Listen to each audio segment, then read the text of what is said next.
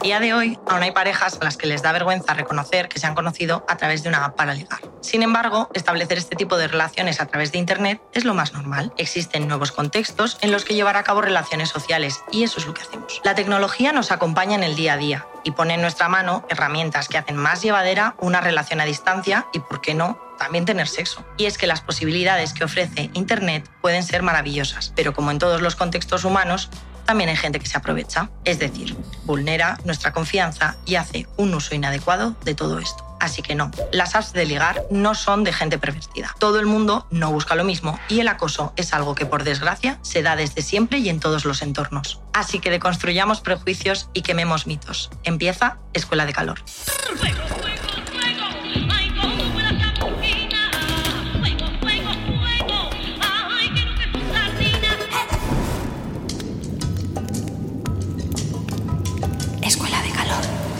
De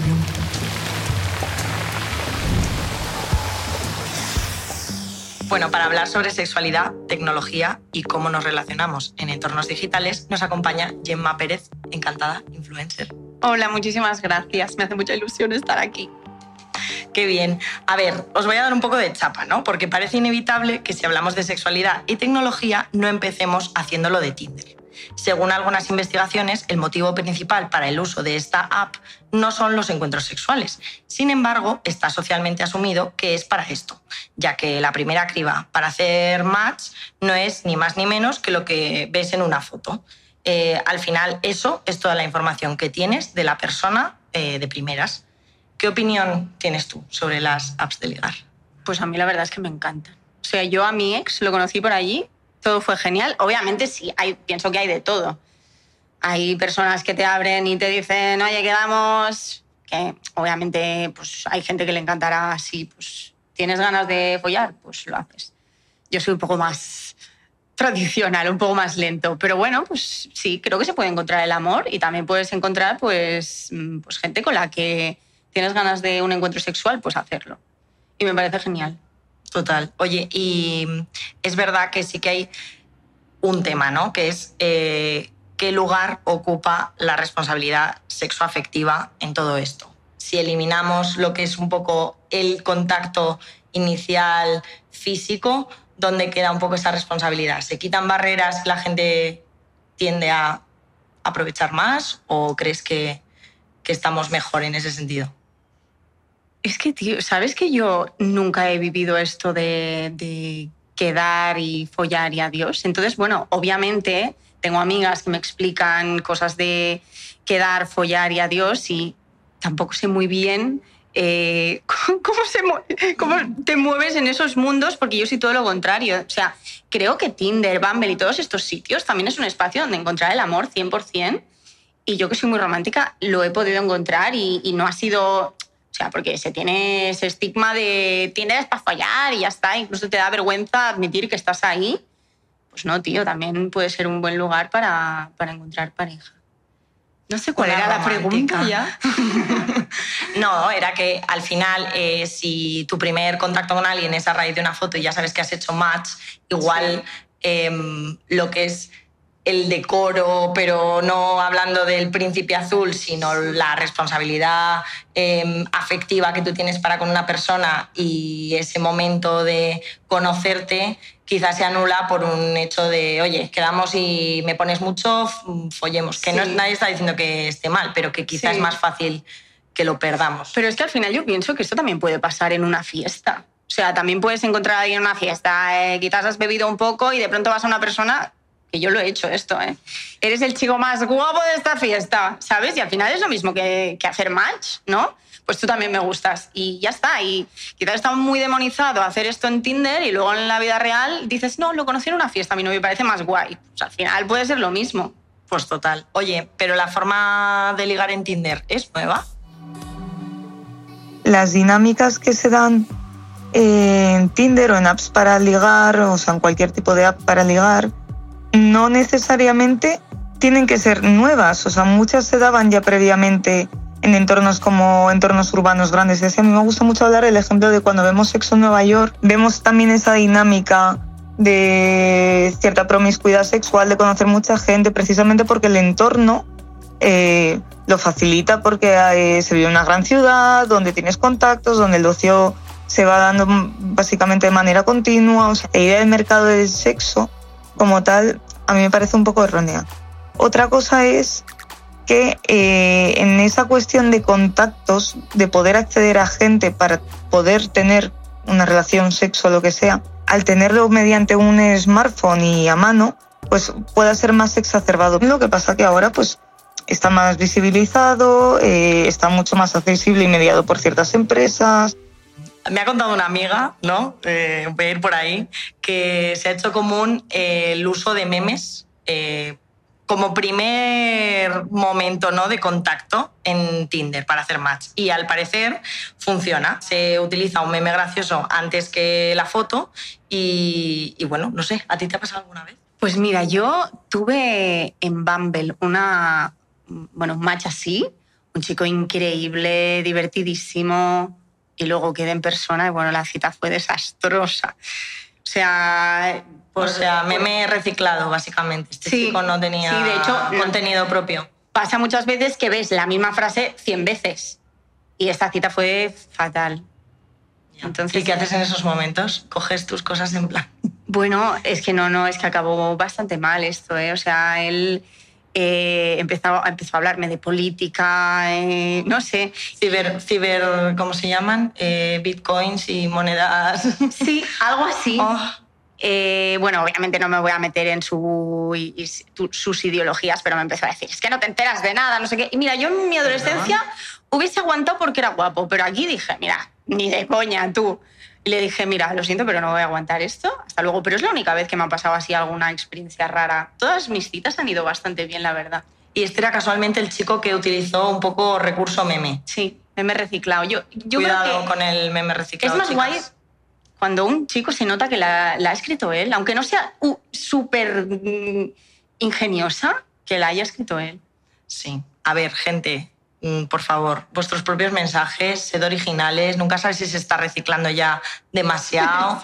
Quiero decir, cuidado con esto. Bueno, y en la otra cara de la moneda están los, a ver si lo digo bien, woke fishers, que se hacen pasar por feministas, progresistas, eh, bueno, ya sabemos, para conseguir el match. Y luego, o los kitten feature, que mienten sobre sí mismos, utilizan fotos falsas, eh, antiguas, etc. Esto es como el clásico catfish, ¿no? Sí. Eh, de las series realities estadounidenses. Otra gente nos ha contado que lo que más importa, que por favor no os hagáis pasar por gente, porque lo, lo que más importa es la estatura. Entonces hay mucha gente que se hace parecer más alta y luego llegas en persona y es como, ¡uh! ¿Qué pasó? Es que encima en estas apps se puede poner cuánto mides y hay gente que miente. Y al final dices, pero si vamos a quedar, ¿para qué mentir en eso? Que vas a venir con tacón, ¿Sabes? guapo. Sí, o sea, yo, yo cuando he tenido apps he tenido que aceptar la realidad. Pues mira, mido un metro y medio. Si es que ¿para qué voy a poner 1,65? Ya, pero igual como en los tíos está más. Bueno, no sé. Que Sí. igual se, se sexualiza más, ¿no? La altura. Sí. Si es pequeño es como, uff, uff. Sí, sí, sí, sí, desgraciadamente sí, porque a mí, ya, ya ves, me han gustado chicos bajitos y me la suda completamente esto.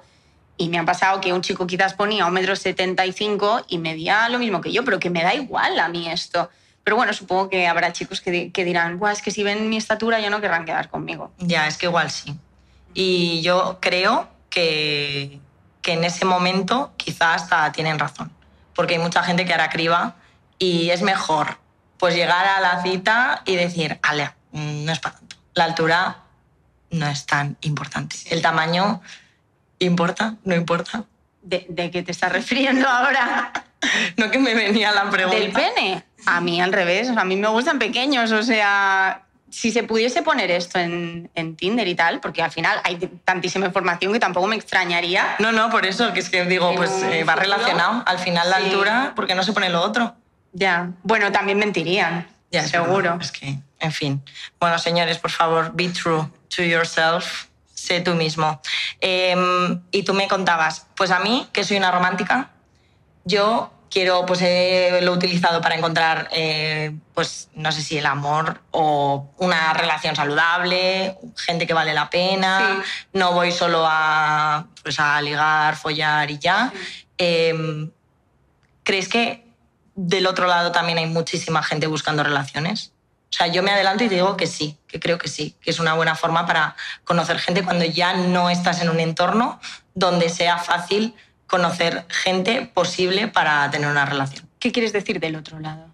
Em, pues si la gente con la que te encuentras eh, habitualmente es Ah, gente que- quiere lo mismo. que quiere lo mismo o no. Mira, por ejemplo, en Bumble te deja poner, no sé en Tinder, ¿eh? porque hace tiempo que no tengo, pero te deja poner Yo no exactamente... sé si se nota, pero eh, no he usado Tinder y Bumble en mi vida. O sea, soy vieja. en fin, Pues bueno, no soy tan eh, vieja. te, te deja poner lo que quieres. Algo y hay unas cuantas, ¿eh? Algo casual, algo casual, pero que pueda acabar en algo más. Eh, casarme, no sé qué. Entonces, Casarme. claro, ya te deja buscando formar una familia, todo. Hostia. Entonces, claro, ya mm, si no te queda claro poniendo tantas cosas, eh, luego, a ver, también será verdad que hay gente que ponga, eh, quiero una relación estable y luego Y te luego hace y cosas así. Ya. Gente que no está preparada para esa relación estable. Pero bueno, que esto también pasa en la vida real, ¿eh? O Total. sea, Totalmente. Bueno, lo que pasa es que en la vida real igual no vas con una chapita por delante de busco formar una familia. Hola, ¿cómo estás? ¿Cómo es tu sangre? Eh, ¿Tu tipo, ¿Eres tipo AB negativo? Eh, ¿Bien? ¿Ojos de color tal? No sé. ¿Cuánto cobras? Perfecto. Hombre, igual estaría, mira, no sé. Pues mira, esto quizás, ahora que lo dices, te hubiese librado de alguna cita rara. ¿Tú nunca has tenido, aunque no hayas tenido Tinder y así, alguna cita... Algo que haya terminado como un poco de... Sí. Mm, a ver, sí. Creo que todo el mundo. Eh, yo, por ejemplo, una vez conocí a un chico y, y bueno, era como todo súper hot, tal, pero solo nos liábamos. Sí. Y yo cuando intentaba como vamos, tal, un poco más, era como muy recatado. Y yo decía, bueno, era italiano. Y yo, bueno, igual es porque es italiano. Eh, que ahí va más lento. Yo, qué sé. yo lo sentía que íbamos súper bien Sí. hasta que la cosa se calentaba y entonces él como que ya rehuía, oye, qué tarde es, tal, no sé cuántos. Total que eh, estuvimos un mes quedando, liándonos por la noche, todo genial, hasta que un día yo creo que a mí ya me gustaba y él sintió eso y entonces ya pasamos como a mayores. Bueno, pues qué pasa que eh, en el momento en el que nos vamos a acostar, yo pues no notaba nada de, de esto de pues tal desnudándole no sé qué, no había Ah, no, no la había... No, no había erección y decía, ah, pues que no está eh, tal. Mm, no, tenía un pene pequeñito. Ay, pues pásamelo, su contacto. A mí me gustan así. Pues era muy me guapo. gusta ir lento, pequeño. Es perfecto para mí. para sí, es verdad. Pues yo fui muy mala persona y uy, Sí. sí. Pues a mí me pasa esto y digo, perfecto para mí. Vamos, juro, ¿eh? pues era guapísimo, monísimo, cocinaba genial, eh, intelectualísimo, fotógrafo. Bueno, eso. Al final yo creo que cuando se... Muchas veces cuando están inseguros en este tema intentan alargarlo. Y tío, yo pienso, ¿pero para qué alargarlo? Que me gustan así. Ya, es que claro, en su caso conmigo, pues no, no le salió bien. Yo estaba ya casi enamorada hasta que fue como, "Uf, pues para mí esto es importante, chao. chao, arrivederci. Pero como existe ese estigma de que hay que tenerla grande, pues bueno. Ya, eso es verdad. OMG, vale. eh, no sabes quién es Conchi. Bueno, igual sí, porque nos sigues. Sí. Vale, está, mm, nos está llamando y el otro día le dije que nos llamase para el podcast porque al final ella se mueve en su salsa. Ya que me va a echar la bronca, que nos la eche a las dos y así le escuchamos. A ver. eh, hola, Conchi. Tranquila, ya sé que estás enfadada, pero te lo puedo explicar. Y tanto que me lo vas a explicar. ¿Estás loca? ¿Cómo se te ocurre mandar una foto mía a José Luis sin pedirme permiso? Es que ni permiso, ni derechos de imagen. Vamos, que te has pasado toda nuestra intimidad por el forro de donde yo te digo. A ver, es que llevábamos unas semanas sin vernos, una cosa lleva a la otra y pues, me apetecía. Pero a ti no te han dicho que insinuarse es mucho más sexy que enseñarlo todo, hija. Es que parece mentira, que hay que dejar un poquito de espacio a la imaginación. Ay, Conchi, no seas rancia, hija. Eh, entiendo que estés así, pero no hay nada que nos identifique. Además, quise cederte todo el protagonismo. ¿Se manda abuela? Mira, que estoy superpuesta, ¿eh? La Toti y la Pepi que están haciendo sexting todo el rato utilizan apps seguras. Y vas tú y mandas mi foto por WhatsApp. Al menos le habrás dicho a José Luis que borre la fotito, ¿no? Eh, sí, bueno, lo tengo pendiente. Bueno, eh, que estamos en escuela de calor, que tenemos que seguir. Para la próxima te aviso que ya veo que estás muy puesta. Venga, que ya te vale. A ver si seguimos así, me haces famosa un poquito y me tienen que pagar, ¿eh? Ala, bye. Madre mía, hija. Qué humo se gasta. bueno, espero que no hayas flipado. No, que va, me encanta. ya, es que la verdad es que es guay. Si escuchásemos de verdad lo que dicen, que las cual. depilamos, que los productos estarían hasta los huevos. Sí, las pobres están torturaditas. Bueno, que nos viene muy bien, que nos ha llamado Conchi, para abordar otra de las cosas eh, que aporta la tecnología. Todo lo que tiene, tiene que ver con la distancia es una maravilla, que puedas conectarte, tener una videollamada romántica y también pues una sesión de sexting, eh, bueno, que te salva la vida en esos momentos. ¿Tú alguna vez has tenido una relación a distancia y has tenido que tirar de Sí. tecnología? Yo con mi novio de ahora estuve a distancia porque él es gallego y nos conocimos a través de Instagram. Y increíble, me encantó. O sea, no digo increíble el sexting, que bueno, había, ¿eh? porque al final estuvimos un año. Hombre, pues, Entonces, pues bueno. lo, lo había, era Sí. necesario. Pero también es verdad que yo confiaba 100% en él, porque yo soy súper, súper miedosa en este sentido. Ya, es que, a ver, hay que tener cierto, pues confianza, por supuesto, eh, respeto hacia la otra persona porque te está mandando algo que es muy sensible y luego pues talento de a ver a quién se lo mandas. Sí, Yo me acuerdo que mis padres desde pequeña me decían esto, que es súper peligroso, no sé qué. Y yo creo que a Pablo fue, bueno, mi pareja fue de las primeras personas que envía algo así, porque al final es, es- quizá estábamos dos meses, tres sin vernos y bueno, pues mira, y genial, la verdad. Qué bien, muy bien. Oye, ¿y alguna vez eh, te ha pasado un poco lo contrario, ¿no? Que, que estás haciendo sexting o que a la persona le apetece y tú, "Oh, pereza, vamos a, vamos a fingir. La verdad es que sí. Sí, pero Cuéntame. tampoco...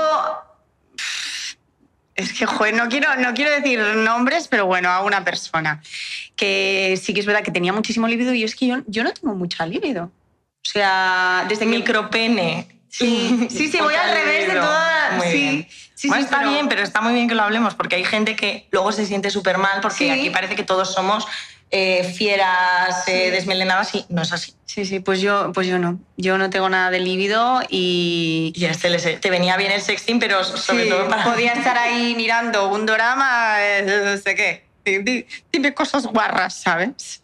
Y bueno, pues yo se las decía, sí. Hola, eh... No, mejor por, por, eh, audio no, pero, ah, vale, vale. Bueno, pero sí, sí. Y, a ver, no quiero banalizar porque al final esto también vemos todos los días noticias, hay mucha gente que, que tiene miedo real y es que es real que hay que hacerlo de forma segura y que se comparten, pues sobre todo entre, yo creo que pasa más en adolescentes, pero también en, en entornos de trabajo ha llegado a pasar, que ruedan vídeos, etcétera. Al final esto es peligroso, yo creo también. Sí, sí, sí, sí, sí. O sea, eh, de hecho, bueno, esto se puede denunciar. Yo siempre pensaba, cuando acababa de comenzar con mi novio, obviamente confiaba en él, pero siempre pensaba, bueno, si pasase algo lo denuncio, ¿sabes? Porque en teoría... Con la denuncia por delante. Muy bien, eso Sí, está muy sí, bien. sí, sí. Obviamente nunca pasó nada y confío, ahora, después de tantísimos años, confío 100% en él. Eh, y de hecho, mira, yo incluso viviendo con él, a veces le paso alguna cosilla así sensual, porque también está Eso guay. Está muy bien. Sí. Hay que avivar un poco el día a día. Sí, que sea emocionante. Está en el trabajo y de pronto le pasó algo. Uy, Gemma, avísame, que estaba mi directora detrás, no sé qué, ¿sabe? Eso mola mucho. Y además como que en la selfie también tú te ves como más tal. Entonces, pues... para Sí, bien sexy. Muy bien. Bien de sensualidad en el día a día. Em, bueno, y no sé si igual no lo has escuchado porque solo hemos, lo hemos hecho en el último episodio, pero nos apetecía darle espacio a la comunidad y, me apetece invitar a Ana, que es nuestra compi de redes, para que venga a hablar sobre todo de algunas de las cosas que pasan eh, también con estos mensajes escritos y que a nosotras nos han pasado en Bloom, que es el tema fotopolla. También te pasa, ¿no? Sí, sí, sí. También sufres. Bueno, Pero me hace gracia que cuando yo contesto, ¿eh? sí. Sí, porque cuando contestas de pronto, ay, lo siento, no sé qué, y creo que se sienten muy ridículos.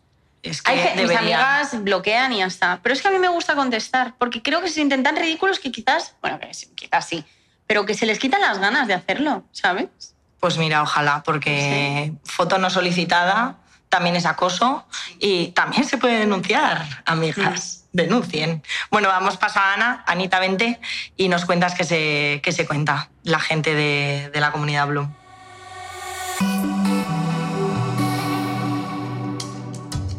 Bueno, pues Ana, bienvenida. A ver qué nos traes hoy. Tenía muchas ganas de venir porque he visto que habéis estado hablando de sexting de fotopolla, pero yo vengo a hablaros de sexting con sentido. Es decir, que si te mandan una fotopolla es porque tú la has pedido, no porque a un fulano se le ha ocurrido decir, te lo voy a enseñar. Entonces, hemos hecho unas preguntas a la comunidad y hemos dicho, ¿qué es lo más loco que habéis hecho eh, por haciendo sexting? Mandando una foto, un nude.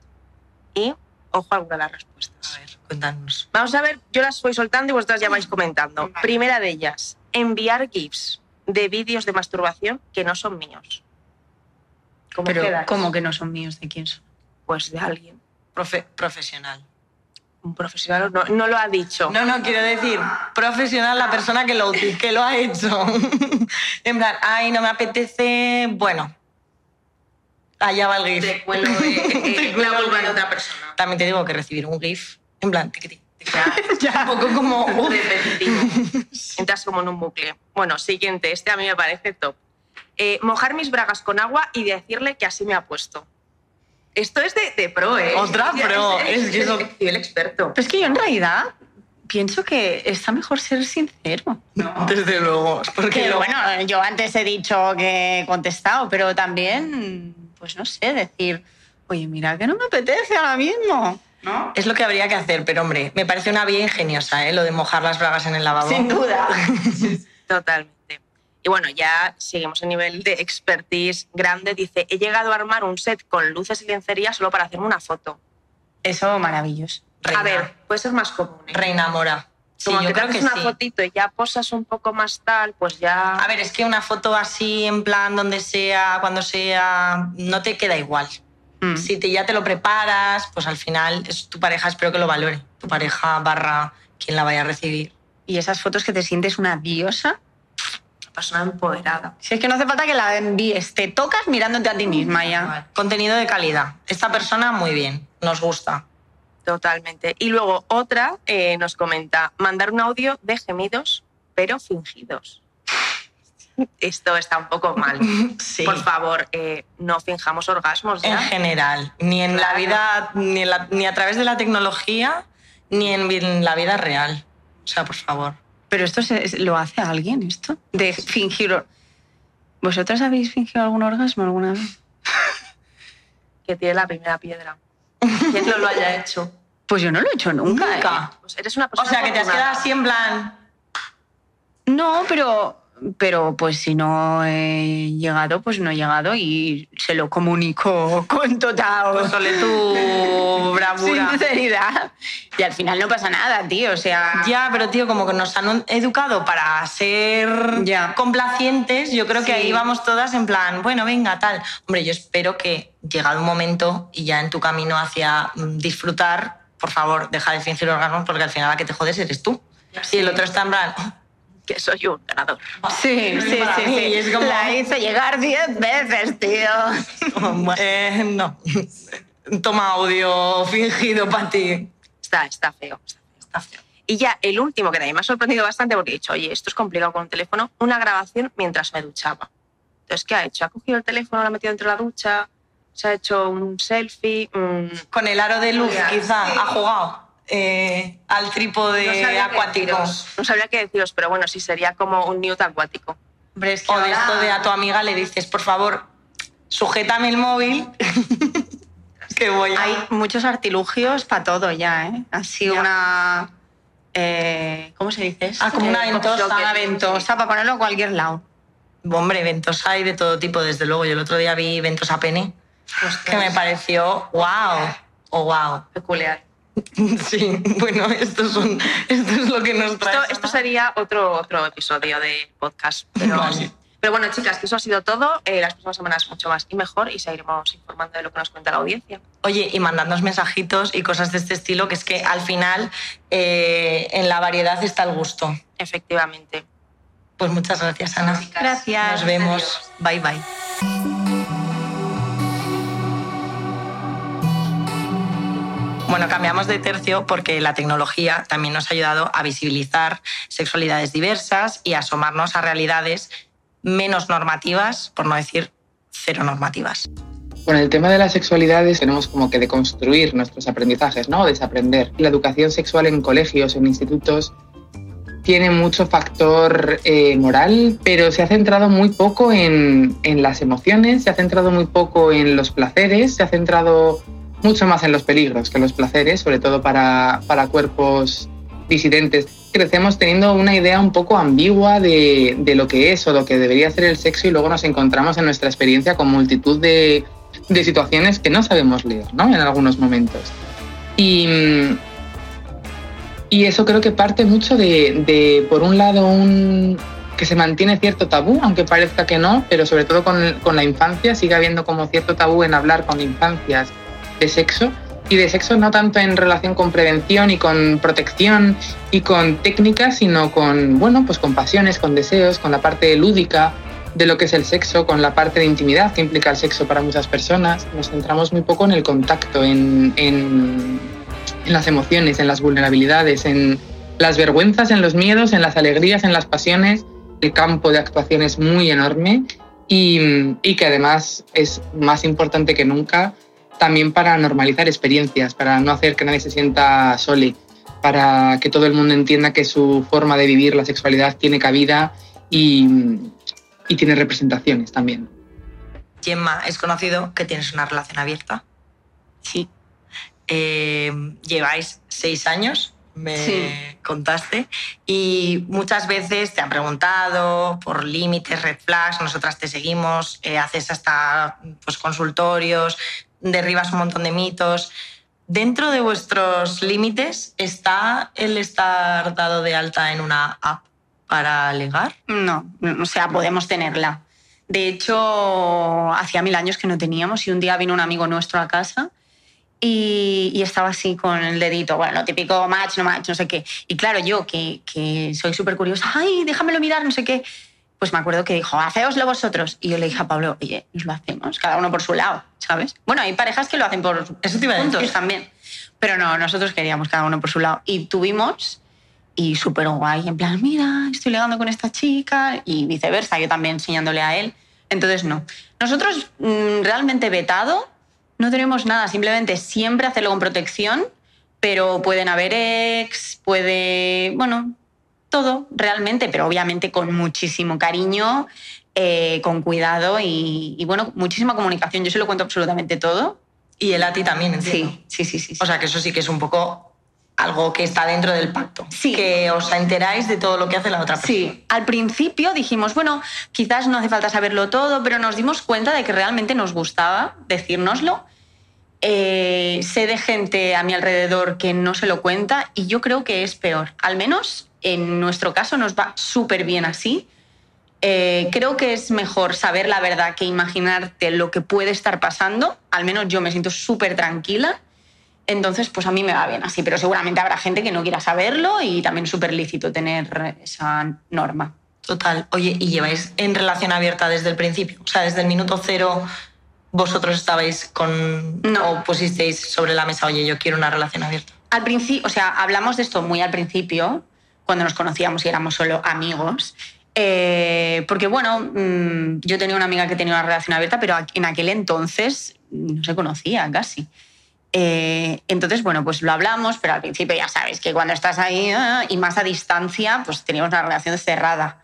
Pero luego, pues poco a poco empezamos a hablar, oye, no sé qué, y al final lo que pasó es que a mí me gustó un chico, porque claro, al final, si no te gustaba nadie, tampoco había una oportunidad para decir, oye, pues mira, quizás esta persona, y pues pasó esto. A mí me empezó a hacer un poquito así de gracia a un chico, y yo se lo dije a Pablo, oye, pues mira, que este chico pues, me gusta, y él me dijo como, bueno, pues quizás esta puede ser la oportunidad para abrir la relación. Y realmente, tío, ya sé que parece un poco surrealista, pero nunca hemos tenido lo típico de eh, al principio ataques de celos. Ya te digo, nosotros hemos ido muy poco a poco. Entonces yo creo que esta ha sido la clave para que no hayan malentendidos, roces, celos. O sea, todo ha sido con muchísimo cariño, con cuidado y poco a poco. No dijimos, vamos a abrir la relación y al día siguiente nos fuimos de viaje con una persona que no conocíamos, porque eso, bueno, Entonces, bueno, Hubiera pues, sido más complicado Sí. desde... yo creo que eso a mí de pronto hubiera pensado, vale, se va a desenamorar de mí, no sé qué, porque al final eso es lo que más miedo te da, ¿no? Sentir que tu pareja, pues que ya lo, lo vas a dejar con ella. Si realmente la quieres, obviamente puedes tener ese miedo. Pero al final, como lo primero que hicimos fue un trío. Entonces ya empezamos todo, todo- sí, todo súper guay. Y a partir de ahí, pues empezamos a tener pequeñas cositas por separado y él me lo explicaba. De hecho, yo, Pablo, como es muy tímido, eh, al principio me decía como, Buah, es que me gusta esta chica, no sé qué. Y yo le daba consejos, mira, pues queda con ella. Estuvo quedando como bastantes meses. Y cuando al final llegó, o sea, pasó, me acuerdo que llegaba, llegaba a casa y me decía, no ha pasado nada. Ah, porque tenía citas. Sí, sí, sí, sí. O sea, casi que tenía un- pues una rela- Sí. que no era solo una relación de sexual. Es que casi podríamos llamarlo poliamor. Porque realmente eh, tenemos citas, tenemos constancia. co- O sea, no es hola, follar y adiós. Nunca hemos hecho esto. Nunca. Ojo, es que me parece, o sea, te admiro, ¿eh? Para mí es súper complicado. Igual es ya porque mm, yo tengo una relación súper estable, nunca nos lo hemos planteado, Sí. tal. Pero me resulta súper complicado, aunque yo mm, soy cero celosa, confío muchísimo en mi pareja, ser capaz de soltar de esa manera y de querer de esa manera tampoco Ya. asociada a la propiedad, Sí. ¿no? De eres un poco mío y tal. Que Yo creo que al final es, es ir muy poco a poco y también que, bueno, que si tú no tienes la necesidad, pues ya está, ¿sabes? O sea, que parece que yo tengo haters de, porque tú, y, tío, si tú estás en una relación cerrada, me parece fantástico. Yo también he tenido relaciones cerradas maravillosas yo no estoy obligando a nadie a nada, ¿sabes? Que parece que por hablar de relaciones abiertas estoy criticando las cerradas Ya. y no. A mí me parecen maravillosas las cerradas, pero bueno. pues- ¿Y cosas más tradicionales tipo el matrimonio se contemplan en vuestra relación? Porque ya lleváis unos años. Sí, sí. Nos vamos a casar. Nos casamos el año que viene. Sí, nos casamos el año que viene, que de hecho, bueno, Pablo aún no me lo ha pedido, pero va a suceder y ya ¿Y tú cómo lo sabes si lo vas a pedir tú? No, es que me lo pillé, ya tenía el anillo, lo pillé y bueno, pues eh, Pablo, es el momento ya. No es por ser no- tradicional, de hecho yo se lo, lo- se lo hubiese pedido porque nuestra relación no es nada tradicional, bueno, ya lo puedes ver. Pero simplemente, bueno, pues me dijo que ya tenía el anillo, que me esperase, que ya vería y yo pues Ay, está- estoy esperando. Pero que le pillaste y no te supo mentir, claro. Es que no, claro, es que tenéis tanta transparencia, tanta comunicación que el pobre chaval pues dejó un... No sabemos mentir entre nosotros, te lo juro que me- obviamente está genial, pero a la vez siempre le pillo las sorpresas y él a mí, siempre. Los regalos de cumple. Hombre, pero la boda... Ya, pues mira. Bueno, pues Pablo. sí, así Desde que bueno. aquí un mensajito, pídeselo ya. Pablo, pídeme matrimonio, por favor. fecha, al Sí, parecer. Sí, tenemos fecha y ya tenemos la casa mirada y aún no me lo Está todo el pescado vendido, Pablo, quiero Sí. decir, ya, ya está. Ya, bueno. Si te arrepientes de demasiado tarde porque está pagado ya y todo. Entonces, bueno, pues eso, que también se pueden tener relaciones abiertas y tener un amor estable, que parece que no, ¿sabes? O sea, yo con Pablo me hace gracia que cuando yo pongo vídeos así como bonitos, la gente solo me comenta, pero si tienes una relación abierta, ¿qué vas a saber tú de romanticismo? Es que, tío, a esta gente, si viera por una mirilla cómo somos Pablo y yo en mi día a día, cambiaría tanto de opinión.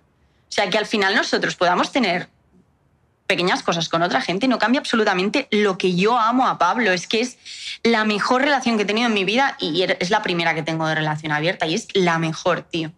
Y hablas de, de esos comentarios que te llegan por redes, ¿no recibes también apoyo? Sí, pero menos. Y quizá eres un modelo a seguir para mucha gente que quiere abrir su relación. Su relación. Sí que es verdad que yo sigo haciéndolo porque quizás hay un 40% que me pregunta, oye, eh, pues em, estoy planteándome abrir la relación, ¿te puedo pedir consejo de unas cosas? Y a mí me encanta hablar de este tema. Porque además creo que, obviamente, aunque hay información, tampoco hay muchísima información. Entonces yo que hablo pues así muy cercana, sin muchos eh, conceptos porque yo hay veces que la gente que ha abierto la relación se ha leído un montón de libros, yo lo hice sin, na- sin nada de información. Porque te, te salía de dentro, te apeteció. Sí, o sea, hay gente que dice el poliamor y sabe muchos conceptos y yo no sé nada.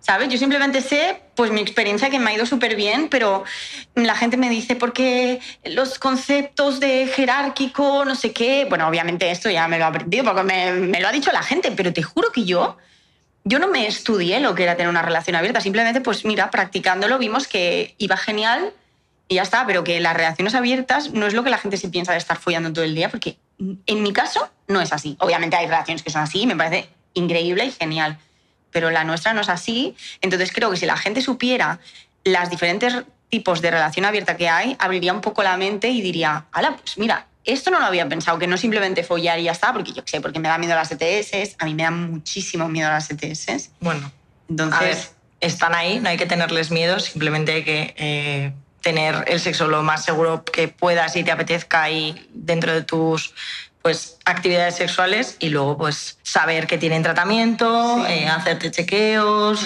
análisis, quiero decir, están ahí. Es como conducir, puedes tener un accidente, puedes tener un accidente. El riesgo es cero, nunca. Pero bueno, siempre puedes intentar. Pero bueno, que como te digo, que yo no. O sea, te aseguro que estando soltera tuve muchísima más vida sexual que ahora. Y ahí nadie me criticaba. Y ahora, estáis unas guarras, no sé qué. Pensando, es que si supiera, pero si lo he hecho con muy pocas personas. Pero simplemente, bueno, pues hay relaciones abiertas que simplemente es más para ir quedando besitos, sentirte como conexión con esa persona, ¿sabes? Es que hay mil cosas y la gente ya lo mete todo en follar, follar y follar. Y no es así. Bueno, pues hemos llegado al final del capítulo. Eh, la verdad es que ha sido súper guay tenerte aquí y como a todas las invitadas, te voy a dar un boli y un papel para que escribas un mito que quieres quemar en la hoguera de la Escuela de Calor. Vale. Y, y nada, lo descubriremos en nuestras redes sociales. Pues venga, me voy a desahogar de lo que la gente me dice. Venga, eso hay que quemarlo todo, directamente a la hoguera. Bueno, pues dejamos a Gemma escribiendo su mito y, nada, esperemos que os haya gustado mucho este episodio y muchas gracias por venir. Muchísimas gracias a vosotros. Chao, chao. Has escuchado Escuela de Calor, un podcast de Bloom producido por Osmos Global.